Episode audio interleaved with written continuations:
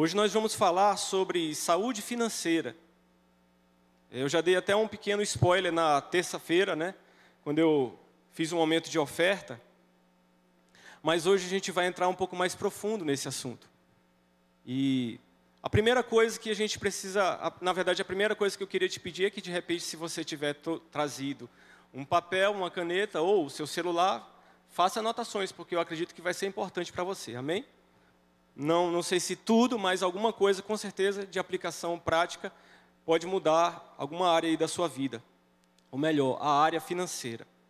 É, e eu queria começar a gente falando sobre o que é saúde. Né? Eu fui pesquisar e descobri que saúde é quando as coisas estão funcionando no nosso corpo, tudo perfeitamente bem.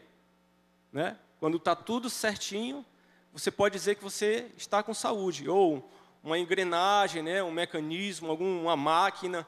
Quando tudo está funcionando direitinho é porque está tá certo, está com saúde. E nós temos três tipos de saúde, basicamente, para entender que faz parte da vida de toda pessoa. Eu queria começar por aqui para que a gente é, é, começasse a compreensão desse assunto. A primeira é a saúde física, né? Quando você consegue ir e vir, se levantar, baixar, respirar, né? Você consegue dar uma corrida. Quem consegue ir dar uma corrida no quarteirão sem ficar morrendo depois, né? Depois de uma certa idade, isso é difícil. O cara sedentário, né? quando ele vai dar uma corrida assim de alguns metros, aquilo que ele fazia quando ele tinha 15, 10 anos de idade, é praticamente impossível. Quando ele termina uma corrida rápida, ele já fica assim muito ofegante. Né? Pessoal que mora em, em apartamento, quando sobe o terceiro lance de escada, parece que o coração vai sair pela boca. Né? Isso acontece com a idade, mas se você consegue subir as escadas e descer e você faz uma, uma checagem da sua saúde de vez em quando, você sabe que está tudo ok. Outro tipo de saúde é a saúde emocional. Né? Quando você tem as suas emoções estáveis, equilibradas, quando você não tem complexo nem de superioridade, nem de inferioridade, você não se acha nem melhor, nem pior do que ninguém, né? Quando você, quando você não é bloqueado diante de determinadas situações, e você sabe que dentro da sua mente as coisas estão bem, né? Quer ver quando uma pessoa, por exemplo, passa na frente de uma loja, Aí já aconteceu, não sei se acontece com vocês, às vezes já aconteceu comigo isso. Você não entra porque tem medo. Aí ninguém vai me bater lá dentro dessa loja.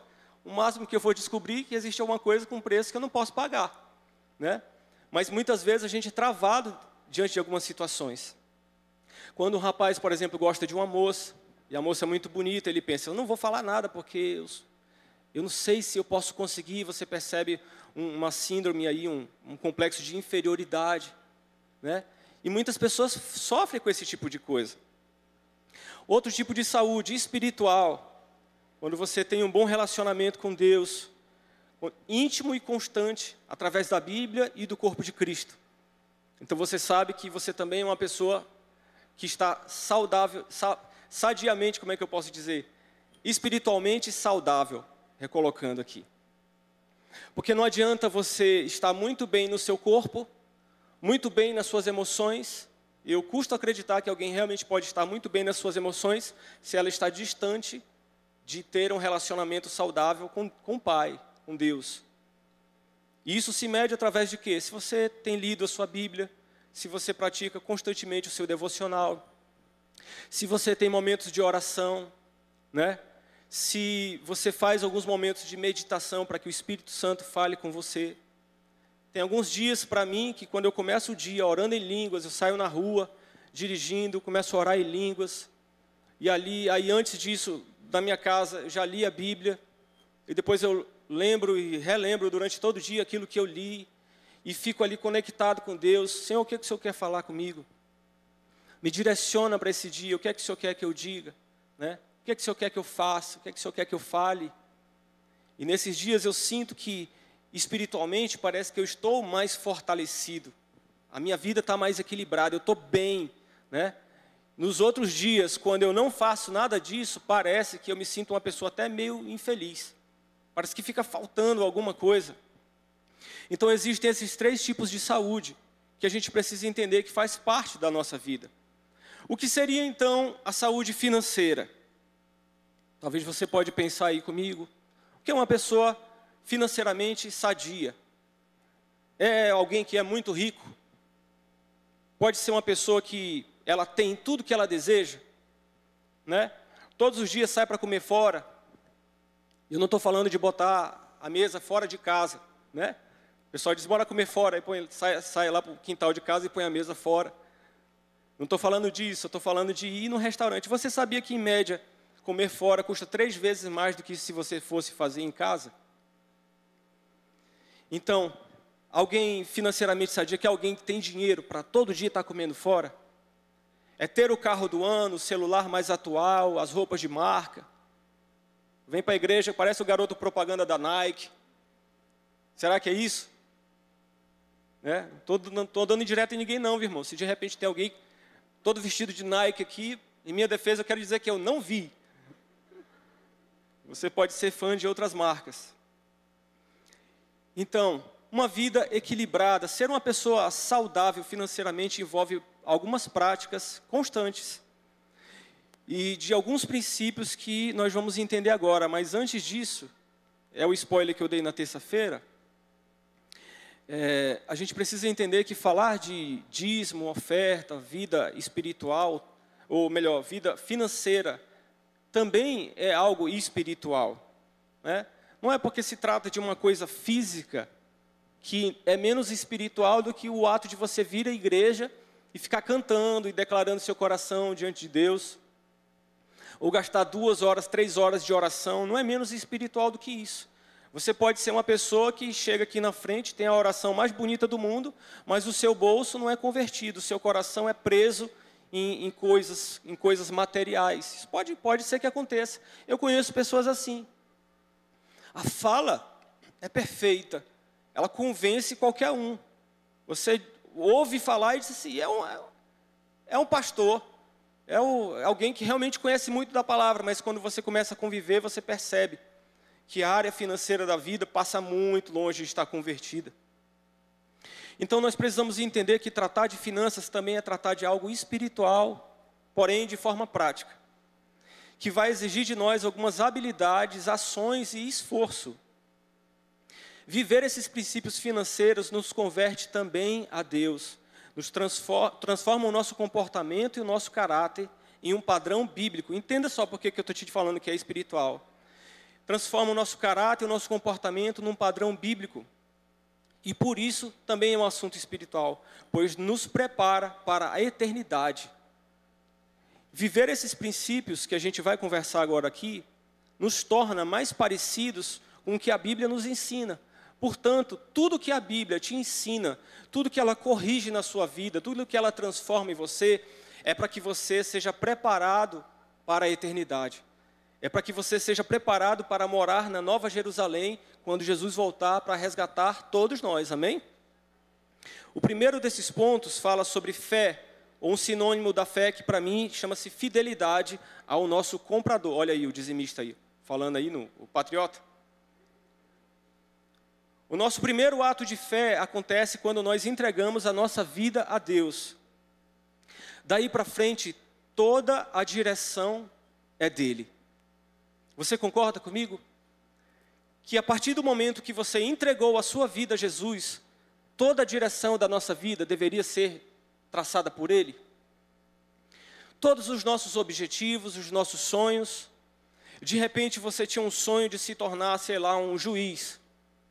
Aí você se converte e o Espírito Santo começa a falar com você: não, mas eu não quero que você seja um juiz. Eu quero que você seja um médico. Porque eu quero usar a sua vida em regiões ribeirinhas, onde as pessoas precisam de assistência médica, e é assim que nós vamos entrar lá. Aí você vai e diz: Não, sim, mas eu já estou no segundo ano da faculdade, não posso mais ser um médico. Então, peraí, não entregou tudo. Entregou uma parte, mas não tudo. Entende? O problema aí é que quando Deus compra as nossas vidas através do sacrifício de Jesus, Ele não comprou uma parte, Ele comprou tudo. Então, andar de, ausente ou, ou distante, diferente dessa compreensão, é um ato de desobediência. Nós fomos comprados e justificados inteiramente pelo sangue de Jesus. Em Hebreus 10, 38, fala assim: você pode abrir comigo, por favor?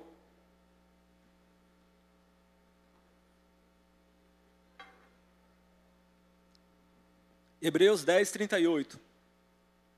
E diz assim: Mas o meu justo viverá pela fé. Preste atenção.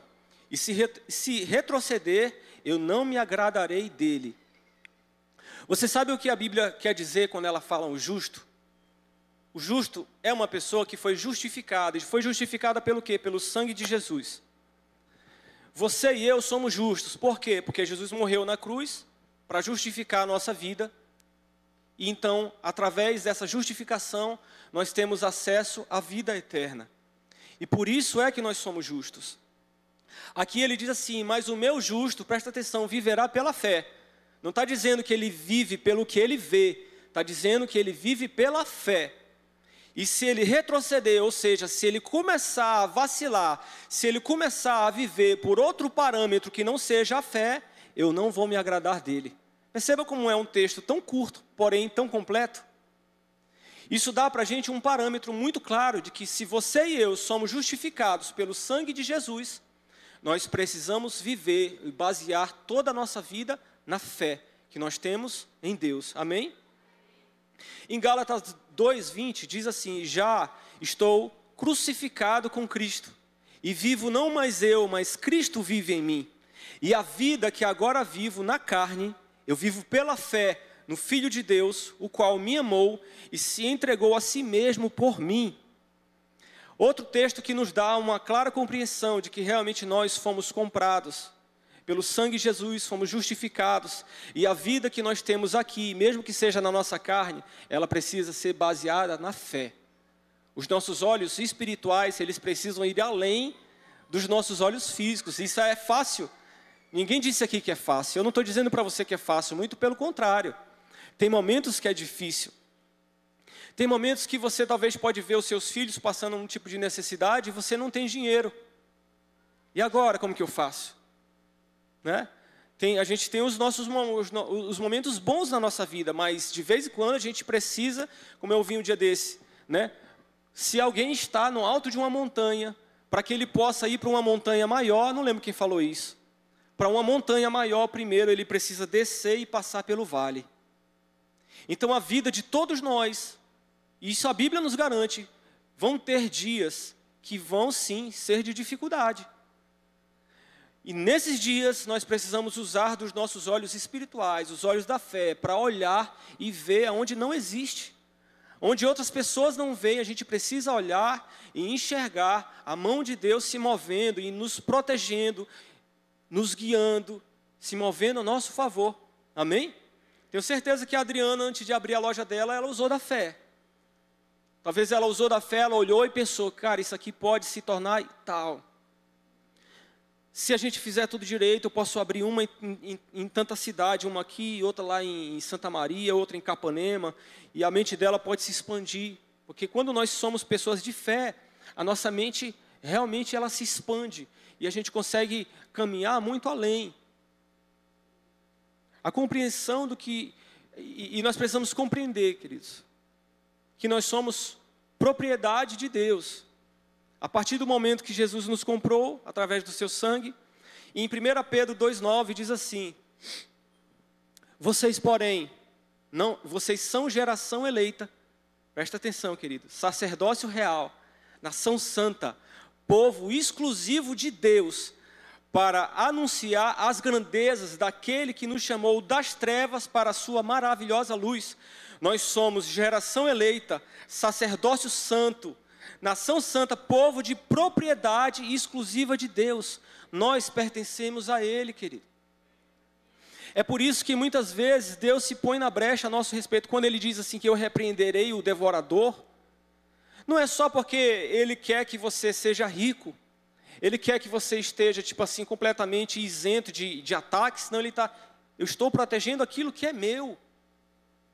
Ele é, ele é tão interessado na sua vida porque você e eu pertencemos a Ele. Nós somos propriedade dele. E isso tem um, um foco, tem um objetivo, tem um propósito que é anunciar as grandezas daquele que nos tirou das trevas para a sua maravilhosa luz. Percebe como o fato de toda a nossa vida, integralmente a nossa vida, precisa pertencer a Ele? Talvez uma pessoa ou outra por ainda não ter é, é, compreendido ou decidido se entregar completamente, pode bater o pé e dizer assim: não, eu não concordo, eu não entendo. Eu estou falando para você aqui todas as referências bíblicas. A melhor coisa que você pode fazer é duvidar. Duvide, vá lá, pesquise, estude, vá na internet, sabe? Pegue uma Bíblia que tem a chave bíblica, vá lá na concordância, vá lá e esmiúce, entenda tudo. Em 1 Coríntios 6, 19 20 diz assim: Acaso não sabem que o, o é, não sabe que o corpo de vocês é santuário do Espírito Santo que habita em vocês, que lhes foi dado por Deus, e que vocês não são de si mesmos? Presta atenção, querido, você e eu já não somos mais nossos. Vocês foram comprados por um, um alto preço, portanto, glorifiquem a Deus com o corpo de vocês, tudo em nós, querido, pertence a Ele, até o seu corpo. Até o seu corpo, né? E o que você tem feito com ele? Se entupir de gordura todo dia da semana não é uma coisa boa de cuidar do templo do Espírito Santo. Também não precisa viver como um doente, dizendo que tudo é fitness. Não, tudo é fitness, eu não posso mais comer nada. Tudo tem um equilíbrio na nossa vida. Amém? Mas o principal é você entender, querido, que vícios, por exemplo, em pornografia não fazem bem para o corpo. Vício em álcool não faz bem para o corpo. A glutonaria não faz bem para o corpo. Sabe? Misturar 20 tipos de, de comida diferente. Eu me lembro quando eu era mais jovem, que eu fazia parte de outra igreja, eu tinha um amigo que ele parecia que tinha um buraco negro na barriga. A Adriana conhece, não conhece, Adriana? Maica. Eu falo o nome porque ele já foi embora, ele já mora em outro país. E, irmãos, eu não estou mentindo para você. Quando batia o ano novo, ou era o Natal, a gente fazia isso nessas duas datas. A gente saía na casa de vários irmãos da igreja pela madrugada. Acabava o culto, aí a gente já tinha um roteiro. A gente ia para casa de umas cinco pessoas diferentes. Na segunda eu já estava cheio, mas o rapaz era insaciável. Ele ia comendo até seis horas da manhã. Uma vez a gente foi num rodízio de pizza, ele comeu, pastor Ivan, 18 fatias. E aí, eu na quarta, eu acho que na quarta eu já tinha parado. Quatro, seis, porque era uma fatia menorzinha. Aí eu virei para ele e falei, meu Deus, cara, 18, como é que tu consegue? Ele disse, eu estou só acompanhando vocês, porque eu jantei antes de sair de casa. Eu disse, Senhor amado, que é isso, cara? Deve ser muito elástico isso dentro dele. Você olhava para ele, era um cara Sim, tipo assim, o irmão era normalzinho, sabe? Fazer isso, irmão, não, é, não faz bem para o templo do Espírito Santo. Pode até ser gostoso, mas manere, né? Um dia esse, esse resultado vai chegar, essa conta vai chegar. Então, queridos, entendendo basicamente que nós somos propriedade de Deus, que tudo em nós pertence a Ele, eu quero te fazer uma pergunta: o que é então o dízimo? Se o dízimo é a décima parte e eu integralmente pertenço a Deus, o que significa o dízimo para você? Querido, o dízimo é um ato de fé que reconhece a redenção sobre as nossas vidas alcançado através de Jesus dado por Deus. Você entende? O dízimo, ele é uma expressão pública, como uma vez por mês você tem que se lembrar quem é o seu comprador. Quem foi que pagou o preço pela sua vida? O dízimo não se trata de você entregando 10%, se trata de ele deixar você ficar com 90% para você gastar da forma que você achar melhor, desde que você seja prudente. Você entende do que se trata? Às vezes as pessoas acham que 10% é muito, querido. Se você acha que 10% é muito, né, talvez 50% fosse muito. É o que você paga mais ou menos o que na, na gasolina? né? Mas aquele que te abençoa, que te dá as ideias, que te dá o ânimo para trabalhar, que te deu a vida, que muitas vezes te dá ferramentas. Eu já tive experiências com Deus incríveis, querido. Eu estava falando para o pastor Ivan outro dia, um testemunho que eu já contei aqui na igreja. Uma vez eu estava no estúdio fotográfico que a gente tinha, era aqui em frente à igreja. Eu entrei lá na parte de trás, me ajoelhei, e eu queria comprar um acessório que custava mil reais. Não gosto muito de falar em valores, mas eu vou falar para você. Eu orei, disse, Senhor, eu preciso de mil reais para isso, isso e isso, vou encurtar. Olha, não deu mais ou menos duas horas de tempo, uma pessoa me ligou. Com um dinheiro enrolado num pedaço de papel higiênico. E quando eu fui voltando para o estúdio, quando eu desenrolei, você pode chutar aí quanto é que tinha lá? Tinha mil reais, querido, enrolado no papel higiênico. Eu tirei o dízimo, reparti, dei uma parte para minha mãe, dei uma oferta para ela. Aí tirei o dízimo, o resto eu completei e comprei lá o acessório que eu queria. E eu te pergunto, Deus é, é o que para você? Será que Ele não ouve o que você diz? Será que Ele não sabe o que você pensa? Será que eu sou melhor do que você ou você é melhor do que eu? Porque eu consegui entrar num lugar onde ninguém estava me vendo, eu estava só, me ajoelhei e orei de uma forma muito simples, ainda querendo explicar para Deus o que era, como se Ele não soubesse. Eu fico imaginando Deus olhando para mim no momento e dizendo assim: Ô oh, filho, não precisa disso tudo, eu já sei o que é. Eu sei o que faz, fui eu que dei a inspiração para quem fez. e aí uma pessoa me procura com mil reais enrolado no papel higiênico quando eu abri aquilo, eu fiquei assim: como é que pode? Exatamente mil reais. Se tivesse 500, eu ia ficar muito feliz. Mas quando foi mil, parece que Deus estava querendo mostrar para mim: disse, eu sei exatamente o que você tem vivido. Eu sei exatamente pelo que você tem passado. Por isso que eu respondi exatamente aquilo que você pediu. Cara, foi demais aquilo. Aquilo foi muito exato para mim. Então eu particularmente, às vezes venho à igreja, eu estou ali na hora, no momento da oferta, no momento do dízimo. Eu digo, Sara, se Deus colocar no meu coração um valor maior do que eu, do que eu vim da minha casa pensando em dar, várias vezes isso já aconteceu. Eu, eu, eu vim com a minha oferta, tirei uma cédula, aí o Espírito Santo foi comigo disse, não, cara, eu quero a melhor que tem aqui. Eu, não, na hora, meto de volta, pego e tiro. Sabe por que eu entendo, querido? Que não é meu. Eu entendo que não é meu, eu entendo que o meu relógio não é meu, que o meu sapato não é meu. A hora que Deus me der o estalo, eu vou ter que tirar e botar ali no negócio da, da oferta. E aí o pastor Ivan vai ter que pesquisar na internet para saber quanto é que vale, para vender esse negócio e fazer um, um. Isso aí virar uma semente. Entendeu? Eu entendo assim. Talvez por isso que Deus tenha abençoado tanto a nossa vida, porque às vezes a gente nem sabe como que as coisas têm fluído de uma maneira tão, tão boa. Um motivo pelo qual muitas vezes, é, e eu quero entrar aqui no segundo ponto com você, falando sobre prudência, ou domínio próprio, faz as pessoas gastarem desenfreadamente,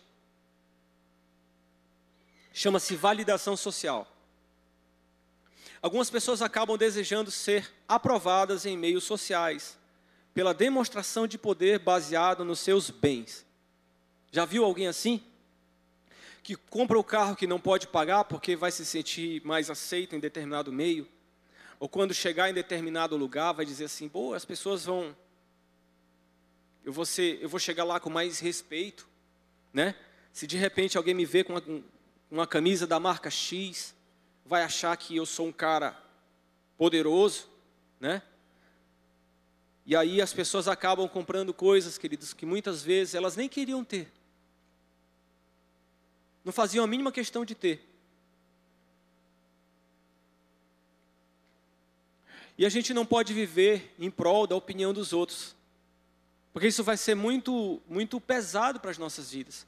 Pode ser que em um determinado momento você consiga, mas viver o tempo inteiro nessa codependência baseado no que os outros acham a seu respeito, isso vai se tornar uma coisa muito pesada. Sabe outro problema? As redes sociais, elas mentem para a gente o tempo inteiro. Porque lá você só vê gente feliz. Você dificilmente vai ver, vai acordar lá, abrir seu Instagram e de repente uma pessoa com conjuntivite vai postar uma foto do olho inflamado. Você não vai ver isso. Você vai ver o cara postando uma foto na praia, né? Um dia desse um amigo meu me contou, um rapaz aqui da igreja, que um, um amigo dele que, que, que trabalha com influência digital, uma coisa assim, alugou uma casa na beira da praia que custava R$ 1.500 um aluguel de um dia. R$ 1.500 um dia. Aí ele, ele juntou 10 mudas de roupa e foi. Aí ele foi lá com uma roupa, tirou uma foto. Depois foi lá com outra roupa, tirou outra foto. Aí todo dia ele postava uma foto para que as pessoas achassem que ele tinha ficado quase um mês inteiro. Um mês inteiro na casa.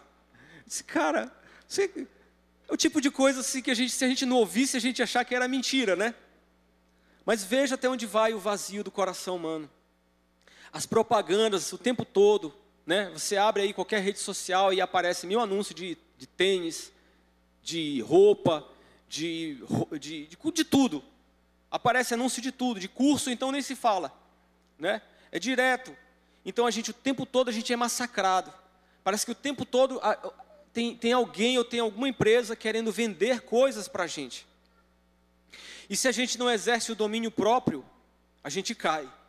Né? Aí quando você percebe, você comprou uma quinquilharia de coisas que você mal sabe para que serve, e agora que já está lá na sua casa e você está endividado, vai ter que, vai ter que ficar, e fica triste. Né?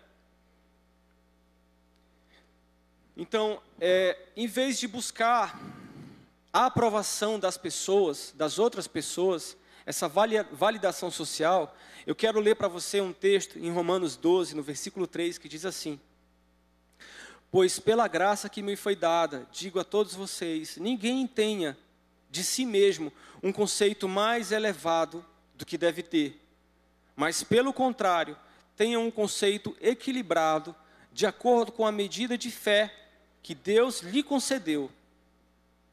Então, querido, a gente sabe que você e eu precisamos pensar a nosso respeito? Pais, não importa se a minha camisa não é de marca, não importa se a minha calça não é de marca, não importa se o meu carro não é o carro, sei lá, se é um carro velho, não importa, querido. O que você e eu precisamos pensar é o seguinte: eu sou um filho de Deus, Jesus morreu pela minha vida, isso significa que eu fui comprado pelo Pai, então eu tenho valor. E tudo que existe na minha vida, todo o contexto da minha vida, tudo que eu posso ter, ou que eu chegarei a ter no futuro, ou que eu não puder ter, está sob o controle de Deus, e eu preciso ter paz com isso, porque é Ele quem controla a minha vida. Se nem tudo está como exatamente como eu gostaria de que estivesse, querido, tenha paciência, tenha fé. Em algum momento essa roda vai girar. Deus vai te dar uma ideia. E de repente, numa ideia, num insight que você tiver, isso pode fazer de você uma pessoa extremamente bem-sucedida. Depende muito do seu coração. Outro dia eu estava aqui na igreja, uma senhora me procurou, pedindo orientação sobre a filha dela, a filha adolescente. Essa senhora me, me chamou para conversar, e ela, presta atenção, a pastora Fabiana, ela começou a conversa assim. Ela disse: Quantos anos tem o seu filho? Aí eu disse: Seis. Eu já pensei assim: o Daniel aprontou alguma coisa, essa mulher viu. Né? Que de vez em quando ele apronta umas aqui do lado. Aí, seis anos. Você está preparado para a adolescência dele? Eu, rapaz, agora. Agora eu fiquei com medo. O que foi que aconteceu? Porque essa mulher vai dizer que teve uma visão, um negócio assim, e eu fico cabreiro, né? Pessoal, eu nunca parei para conversar tanto assim com ela. Aí ela disse assim: Eu não sei nem por onde começar. Ela disse: Olha, eu tenho uma filha de 16 anos. E começou a falar. Ela disse: A minha filha está há quatro dias fora de casa. Ela saiu no sábado, até hoje ela não voltou. A minha filha agora está querendo me comparar com a mãe da amiga dela. A mãe da amiga dela tem 38 anos de idade, se veste como um adolescente, sai nas noites e bebe tudo que passa pela frente. Tem três namorados e usa todo tipo de coisa que você imaginar. E essa mulher aflita, porque a filha dela, de 16 anos de idade, estava sendo influenciada ou olhando para essa senhora, essa mulher de 38 anos de idade, tendo aquela mulher como referência.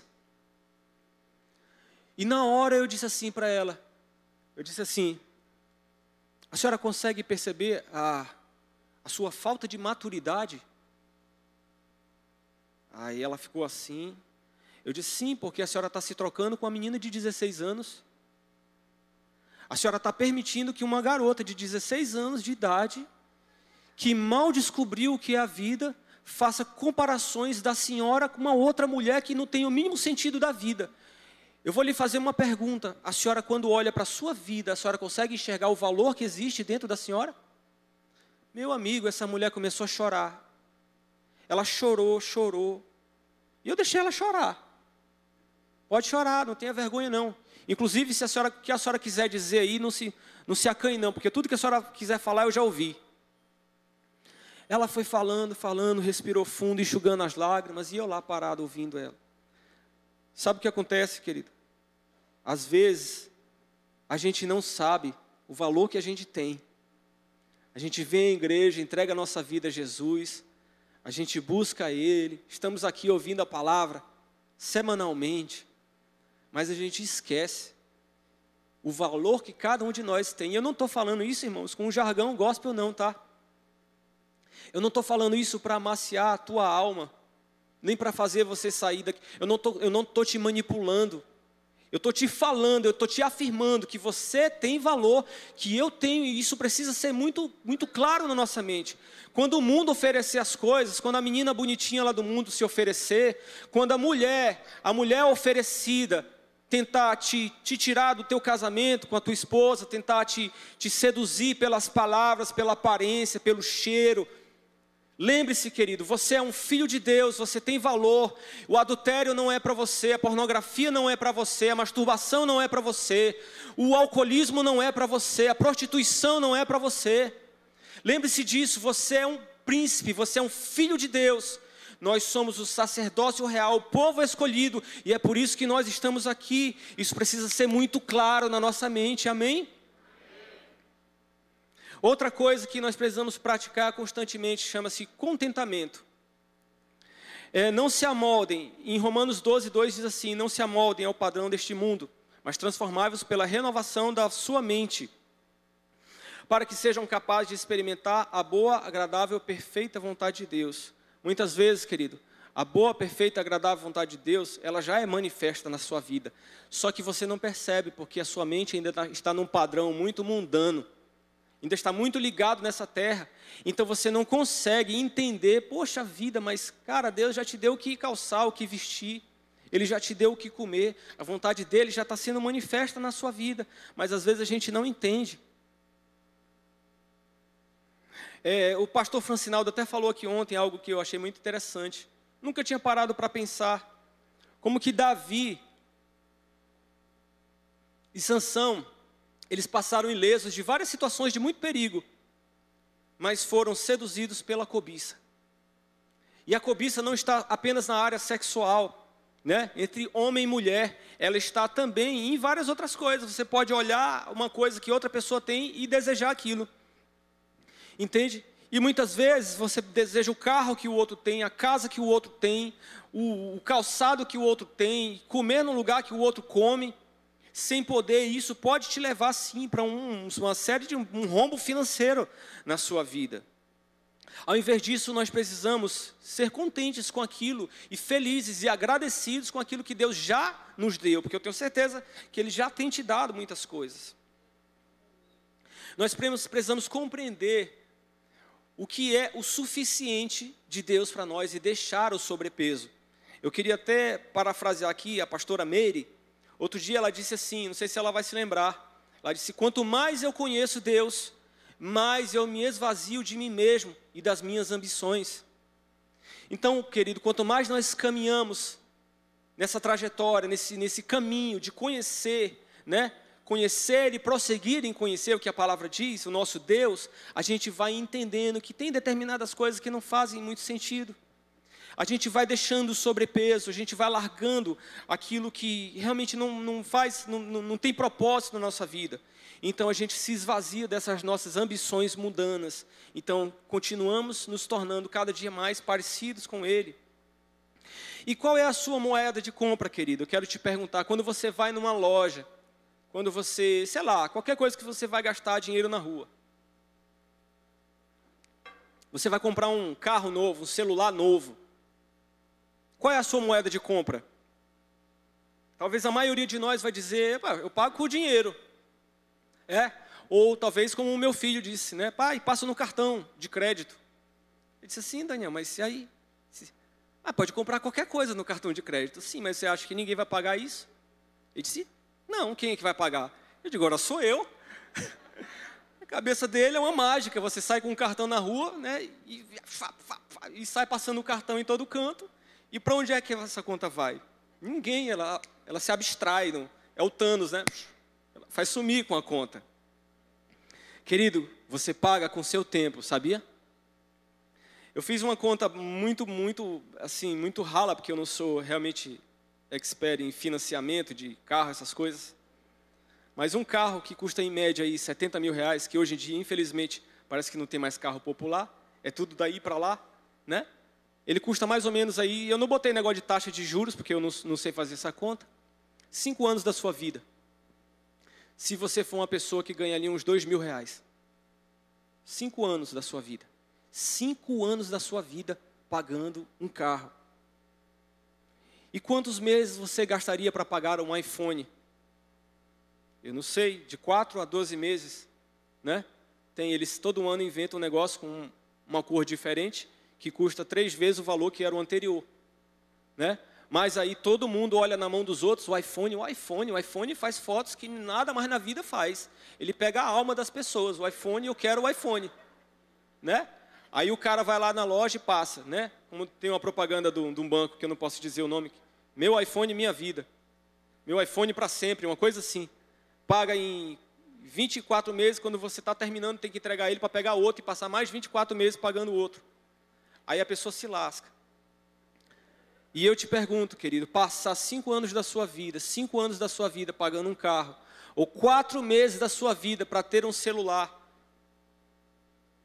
Faz sentido para você? Se nós fôssemos perguntar a um paciente terminal se essa conta faz sentido, o que você acha que ele diria? Uma pessoa que está prestes, que tem poucos meses, semanas, dias de vida, perguntasse para ela: Você gostaria de ter o Corolla do último ano? Elétrico, não sei o quê? Vai custar tantos anos da sua vida. Eu tenho certeza que ele não trocaria uma hora da existência dele junto com a sua família por causa de um carro novo. Mas muitas vezes as pessoas são guiadas pelo que elas veem e isso desperta uma cobiça, ao invés de ter um contentamento por aquilo que Deus tem dado. Uma coisa que anda muito na contramão desse, desse, desse, dessa cobiça é uma reserva financeira. Você já ouviu falar disso? Quem já ouviu falar de reserva financeira? Querido, quando a pandemia apertou, e a gente não tinha esse, esse negócio. Eu vou te falar, a gente, a gente sofreu lá em casa. A, a empresa sofreu. A empresa não tinha uma reserva financeira. Em casa nós não tínhamos uma reserva financeira. Uma reserva financeira, querido, se você for lá depois, eu te incentivo aí lá em Gênesis 41, você vai ver a história de José né, e do faraó. Basicamente, é, faraó tem um sonho, e nesse sonho aparecem sete vacas magras e sete vacas gordas. E ele entende que ele, precisava, ele precisaria, né, Deus revela para ele que ele precisava ter uma reserva desses sete anos, onde as vacas magras apareciam no sonho, para que então ele pudesse ter o que comer durante os sete anos de vacas magras. Você pode dizer assim para mim, é, mas pastor, eu não consigo guardar nada. Querido, não precisa ser muito não. Se você não pode guardar, sei lá, 200 reais por mês, guarde um pouco menos. Se não dá, comece menos, mas comece a ter uma reserva. Faça disso uma prioridade na sua vida. Todo mês tire um pouco lá do seu salário e guarde. Todo mês vá lá e guarda um pouco, guarda um pouco. Eu já tive situações lá em casa, onde por causa dessa reserva a gente não se deu mal depois disso. Então, quando uma oportunidade aparece, por exemplo, se você descobre um celular desse aí que custa 4 mil reais e aparece um amigo seu querendo trocar e o dele está novíssimo, tipo ele diz, eu quero 1.500, e você tem dinheiro guardado, isso assim eu compro. Está novinho, está quase igual o outro. Entendeu? Mas é porque alguém estava preparado. Normalmente essa reserva financeira é usada para questões de saúde, sabe? Questões de imprevisto mesmo. Caso de vida ou morte, você tem onde recorrer. Muita gente acha que o governo vai fazer tudo por elas. Pastor, não preciso disso, porque tem o seguro-desemprego, querido. Não deixe nas mãos do governo aquilo que você pode fazer. Eu não sei quantos de vocês aqui lembram lá do, do Fernando Collor. Eu acho que era aí nos anos. Qual era o ano? 90. Imagine que você dormiu aí com 50 mil reais na sua poupança, quando você acordou não tinha nada. Ele pegou tudo, pegou tudo, sabe? Não deixe, querido, nas mãos do governo aquilo que você pode fazer. Se você pode se preparar, faça isso. Outro dia eu estava conversando com o Weber. Ele disse que vai começar a pagar um plano de previdência para Maria Clara. A menina mal nasceu, vai pagar lá um valor pequeno. Quando ela tiver mais ou menos 18 anos de idade, ela tem um valor praticamente para pagar, pagar um curso superior numa faculdade particular. Ou se ela quiser, ela pode até montar uma pequena empresa. Sabe? Eu pensei, cara, isso que a gente devia fazer pelos nossos filhos, né? E por nós mesmos, não somente pelos nossos filhos, mas pra, também para a gente. O terceiro ponto fala sobre generosidade. Em Provérbios 11, 24, diz assim: Há quem dê generosamente e vê aumentar suas riquezas. Outros retêm o que deveriam dar e caem na pobreza. Forte, né? Muito forte esse texto. Tem dois extremos aqui: a generosidade e a pobreza, querido.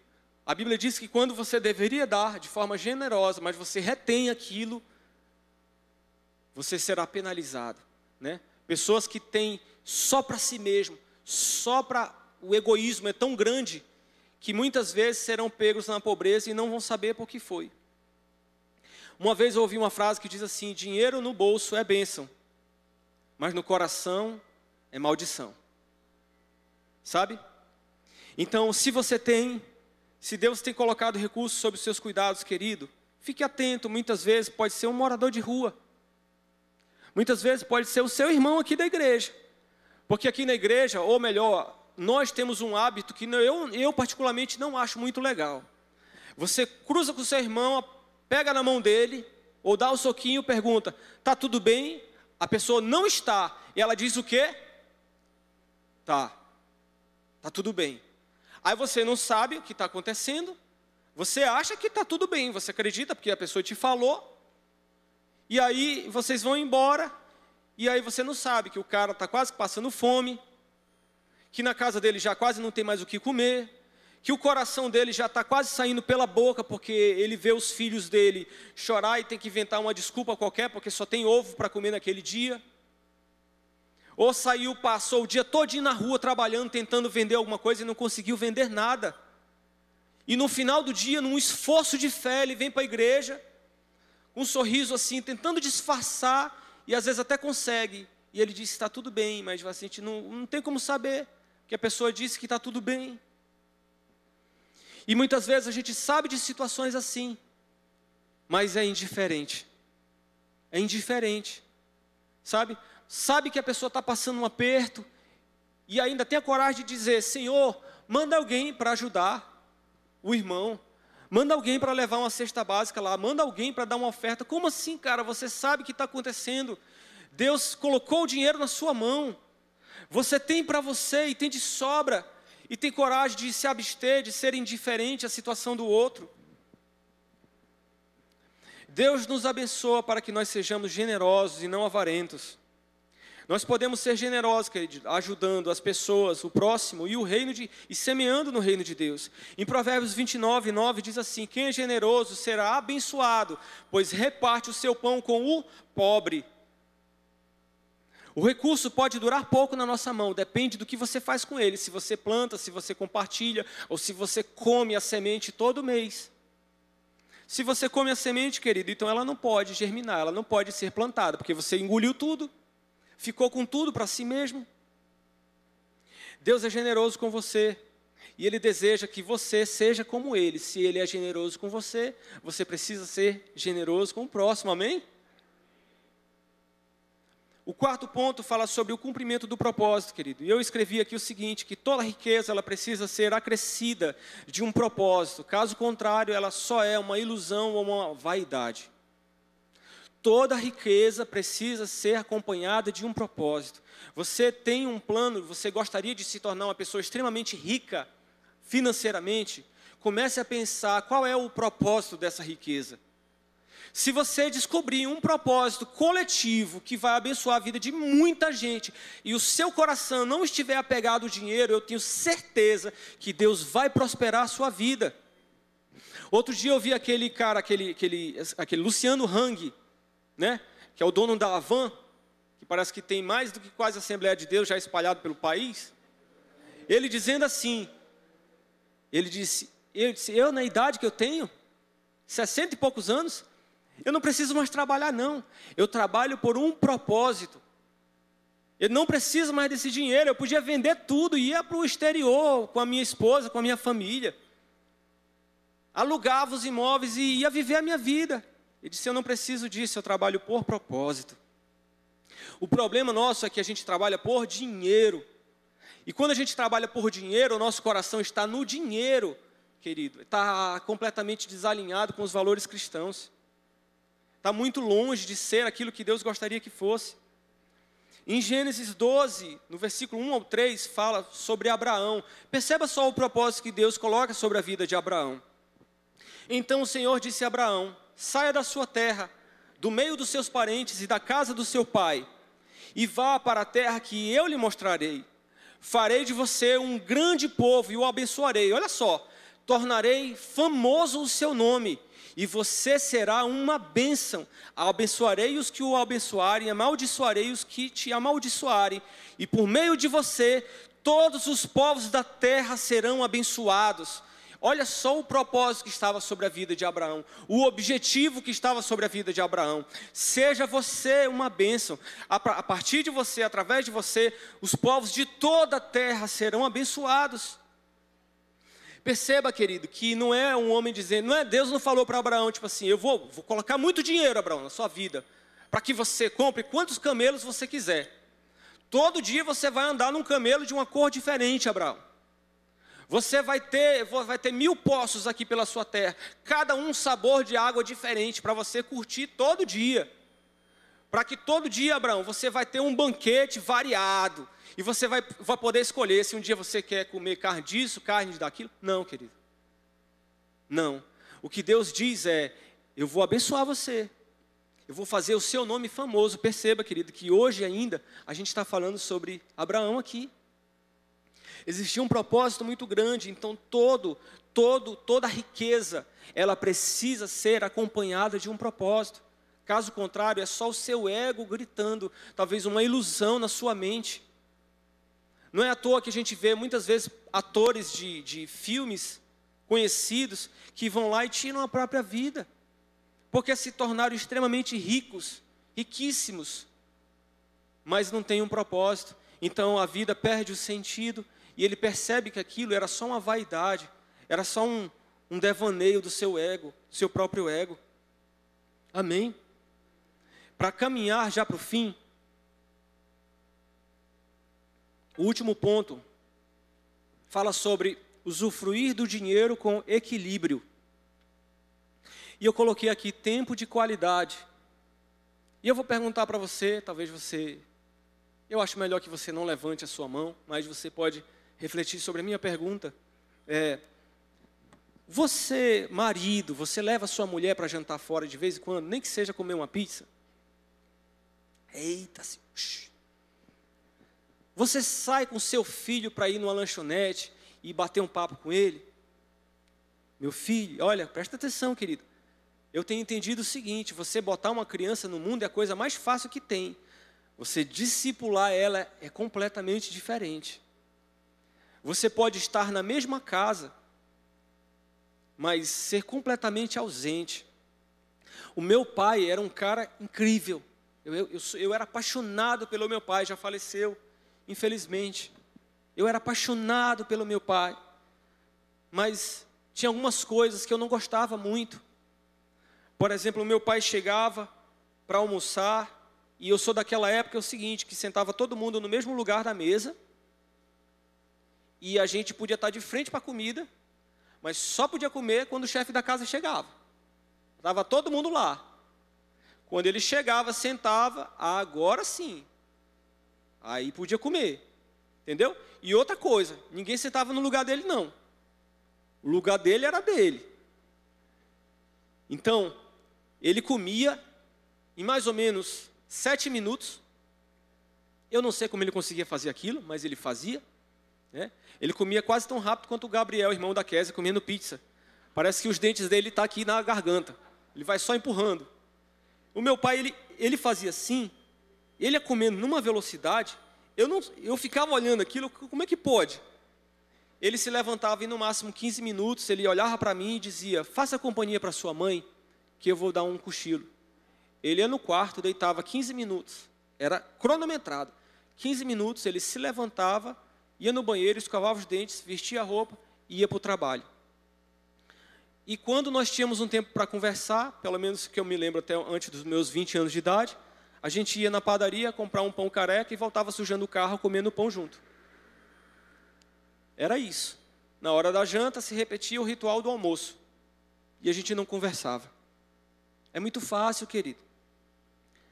Você, você acha que ser homem, ser marido é só pagar contas? Mas eu dei a roupa, eu paguei as contas, eu paguei a escola, eu paguei isso. Não, querido. O seu filho, ainda mais nesse mundo doente, que eu vou te falar, a gente está vivendo um mundo doente.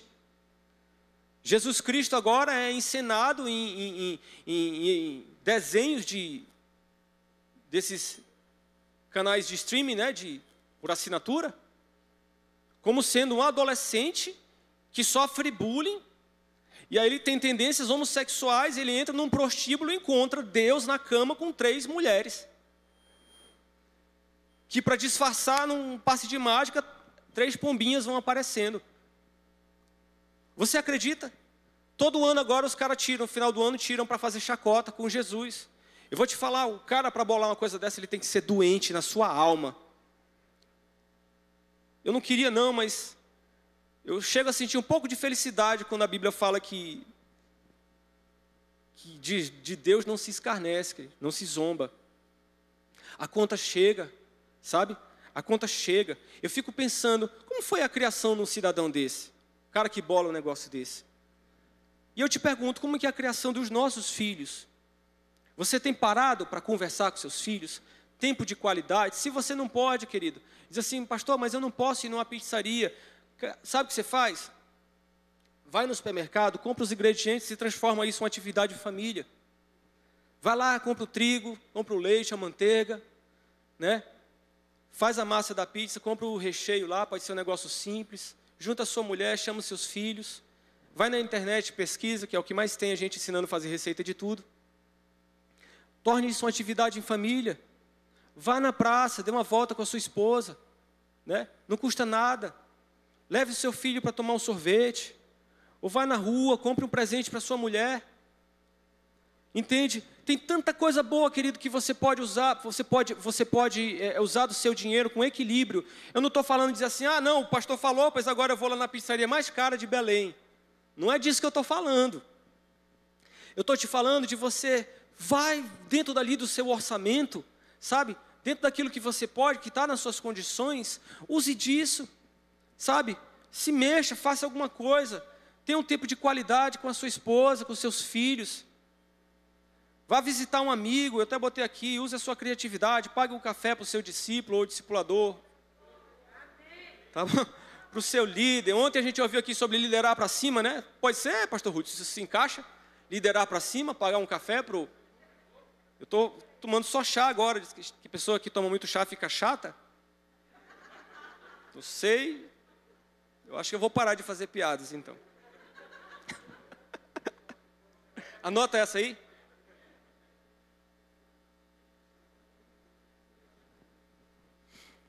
Então, queridos, tem muita coisa que a gente pode fazer com o nosso dinheiro, porque a gente tem um problema que dentro da igreja não pode falar a palavra dinheiro. Porque quando você diz dinheiro, as pessoas não gostam de ouvir a palavra dinheiro.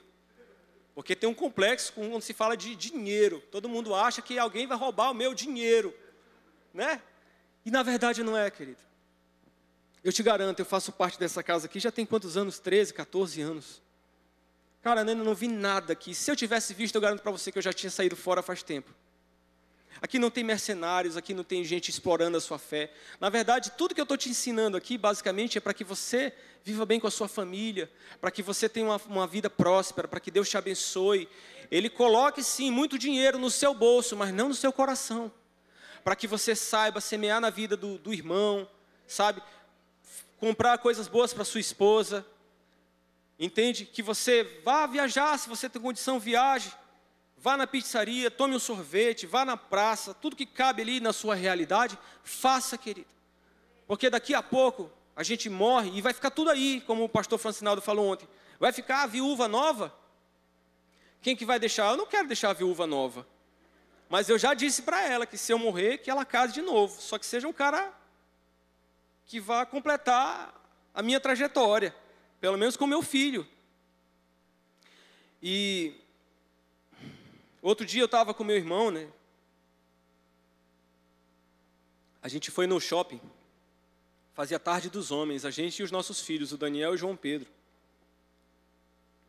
E aí, meu querido, eu vi o meu irmão suar frio nessa tarde, que o João Pedro cismou que queria porque queria um casaco lá de uma. Ô, irmão, obrigado. Ele queria porque queria, viu, pastor Ivan, um casaco. Na hora que eu vi o preço, e o João Pedro, ele é tipo assim, ele é incansável. Quando ele quer, obrigado, irmão. Quando ele quer, ele quer, ele pede, ele chora, ele fica triste, ele diz: Ah, não, porque eu quero, porque não sei o que. Aí o Weber disse: Meu filho, você viu alguém usando isso? Não. Por que, que você quer tanto? Eu acho tão legal, não sei o que. Aí ele pegou, usou o casaco. Irmão, não estou mentindo para você, parecia um vestido vinha aqui assim mais ou menos, a manga estava frouxa. Parecia, parecia que ele tinha assim, estava muito feio, estava muito estranho, sabe? Aí, na hora que eu vi, quando, quando eu, o, o vendedor da loja falou o preço, ali, vem aqui depois para te mostrar como exemplo aqui. Vem aqui, rapidola. Está aqui, eu vou contar o testemunho dele. Peraí, fica aí, eu já te falo para te subir. Peraí, peraí, rapidinho. Senta aí do lado, aí. Aí, irmão, quando eu vi, eu olhei para a cara do Web, o vendedor falou o preço, eu, o meu irmão olhou para mim assim, eu vi o suor escorrendo assim. Do lado do rosto dele, eu disse, rapaz, aí na mesma hora eu peguei um aplicativo que tem aqui, num site desses que vende tênis, não vou falar o nome, e o casaco era quase um terço do preço. Um terço. Aí eu mostrei para o Web na hora, eu disse, olha, e o frete é só 15 reais. Ele disse, não, não, qual o tamanho aí, não sei o quê. E tinha o tamanho que o casaco na loja não tinha, que era menor, né?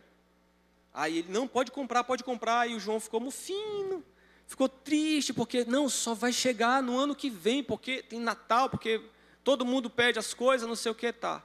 Beleza, por fim decidiram comprar pela internet. Na hora a gente comprou lá, e o casaco chegou hoje lá em casa, eu entreguei. Sobe aqui, João, para mostrar aí. Pra...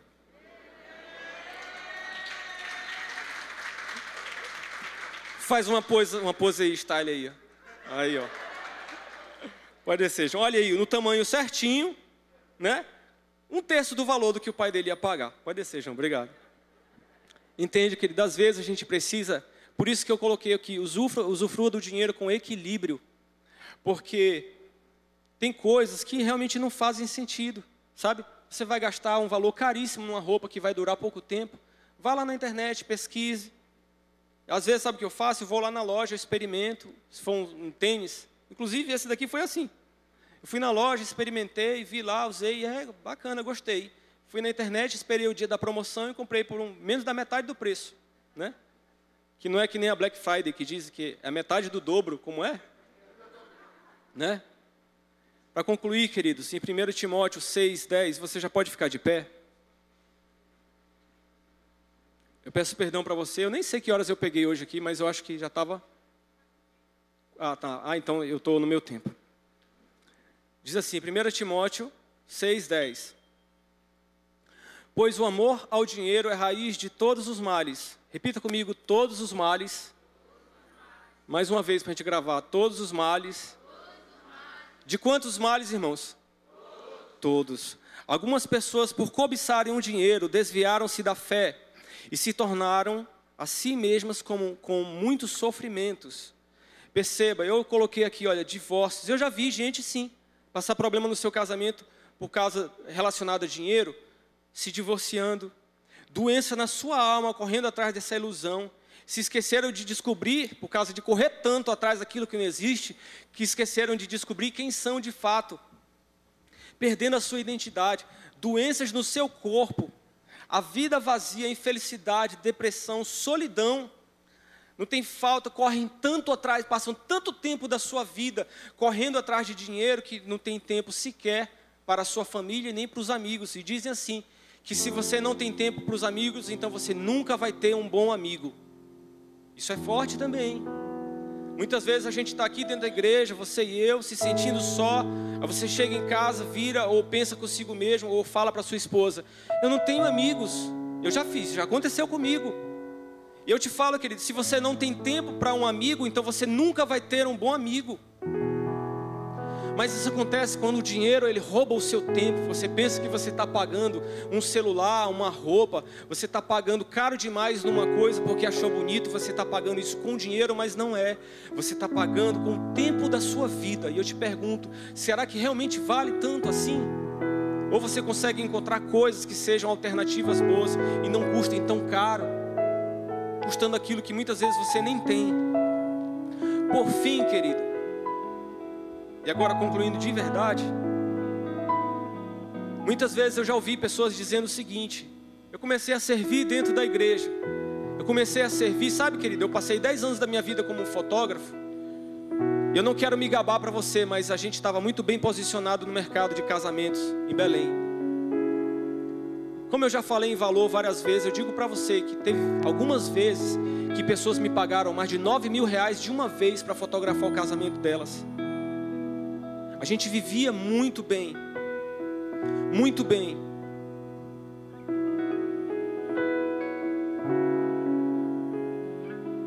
E eu aprendi o ofício da fotografia, sabe onde foi? Dentro da igreja.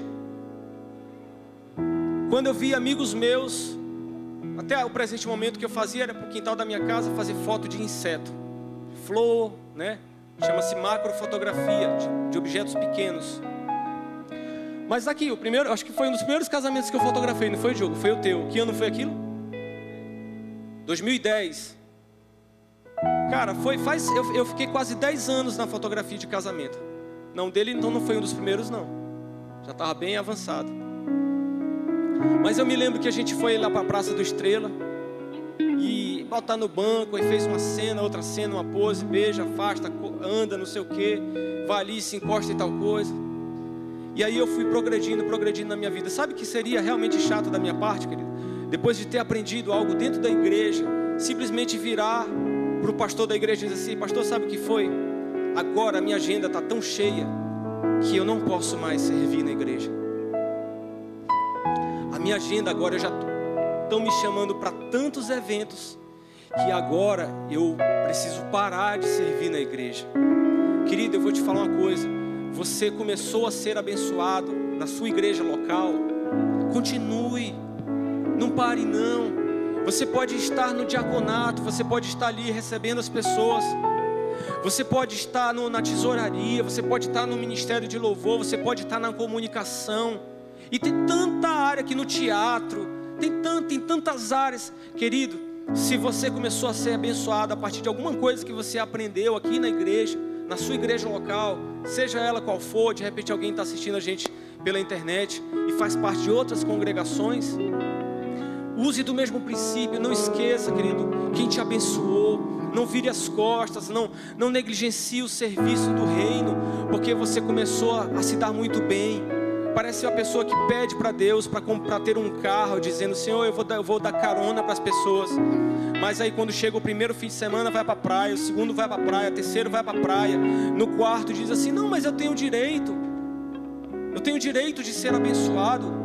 Qual é o problema que há nisso? E aí começa o desequilíbrio e esquecer de quem foi que deu aquele carro, de quem foi que abençoou. Amém? Vamos colocar as nossas mãos sobre o nosso coração para que Deus nos equilibre, para que Ele derrame de saúde sobre as nossas vidas, domínio próprio. Amém? Senhor, nós te agradecemos porque o Senhor é bom demais. Que nós estamos aqui, Senhor, é por Sua causa. Estamos aqui porque o Senhor nos permitiu, porque realmente o Senhor quer transformar a nossa vida. Senhor, que nós possamos entender que a nossa vida integralmente ela foi comprada pelo Senhor. Nós estamos aqui nessa semana, Pai, tão abençoada e nós queremos continuar assim. Para que o ano de 2022, Senhor, nós estejamos blindados na tua presença, Pai. Quando as más notícias vêm, elas não vão chegar na nossa casa, Senhor.